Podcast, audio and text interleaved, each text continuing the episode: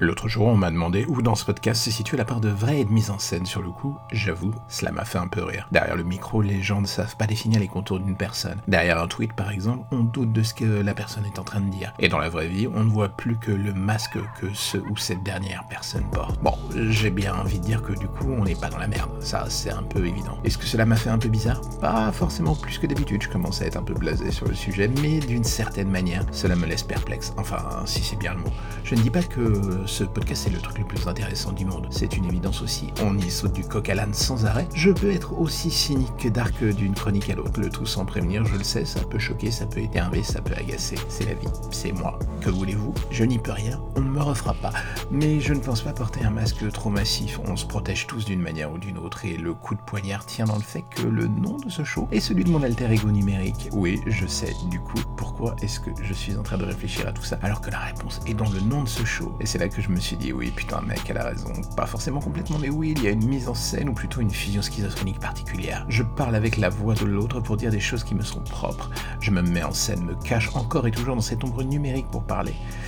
Ned, oh, j'ai encore des heures de psychologue qui m'attendent. En fait, je ne sais pas ce que je lui trouve à cet alter ego numérique. On vit ensemble depuis près de 10 piges, il assure ma présence sur les réseaux sociaux, et moi, de mon côté, je l'écoute râler quand je n'ai plus de batterie pour mon tel ou mon réseau, et que la 4G est complètement pourrie dans le coin perdu où je me trouve. Et ici, dans ce podcast, la balance penche artificiellement en sa faveur, oui. Je sais, j'utilise son nom, il est sur le devant de la scène, et moi, je reste dans l'ombre, je ne suis qu'une voix.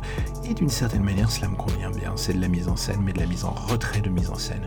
Waouh, c'est beau, c'est profond ce que je viens de dire. Non, c'est vrai, j'aurais pu donner à ce show mon vrai nom, mais les chroniques de Nicolas, c'était un tout petit peu... Euh, pourri, on va pas se mentir. Parler de moi en plus H24 et arrêter tics de langage et jeux de micro, ça, aurait, ça, m'aurait déstabilisé. J'aurais pu faire en effet des tonnes de choses, mais ce ne fut jamais le cas et je me dis que d'une certaine manière, cela ne s'y prêtait pas du tout. Donc, où est le problème? Sur un temps imparti comme celui d'une chronique, l'improvisation n'a pas de place, sauf quand on se nomme Edouard Baird. On sait donc, enfin, je sais donc à peu près où je vais et comment le dire, et surtout rendre dynamique et digeste la chose pour vos petites oreilles. Je fais mon one-man show chaque matin à 8h sans rien demander de plus, et lui et moi, on se remplace d'un jour à l'autre pour assurer la mise en scène de l'ensemble. Acteur, producteur, réalisateur, je me mets donc en scène sur le fond, mais pas vraiment sur la forme. En partie, ce qui m'inquiétait au début, je ne parle jamais de moi dans la vraie vie, ou alors très peu. Et là, tout d'un coup, je change mon fusil d'épaule. Je ne fais pas de série de fiction ici, ça reste moi. J'ouvre juste la porte sur le bordel qui règne dans ma tête. Est-ce que cela méritait une refonte du propos, un formatage plus profond du tempo Peut-être? Mais du coup, cela deviendrait aussi plus froid, mécanique. La mise en scène a ses limites, et je m'en rends compte chaque jour en préparant ces chroniques. Le spectateur, par contre, je ne sais pas.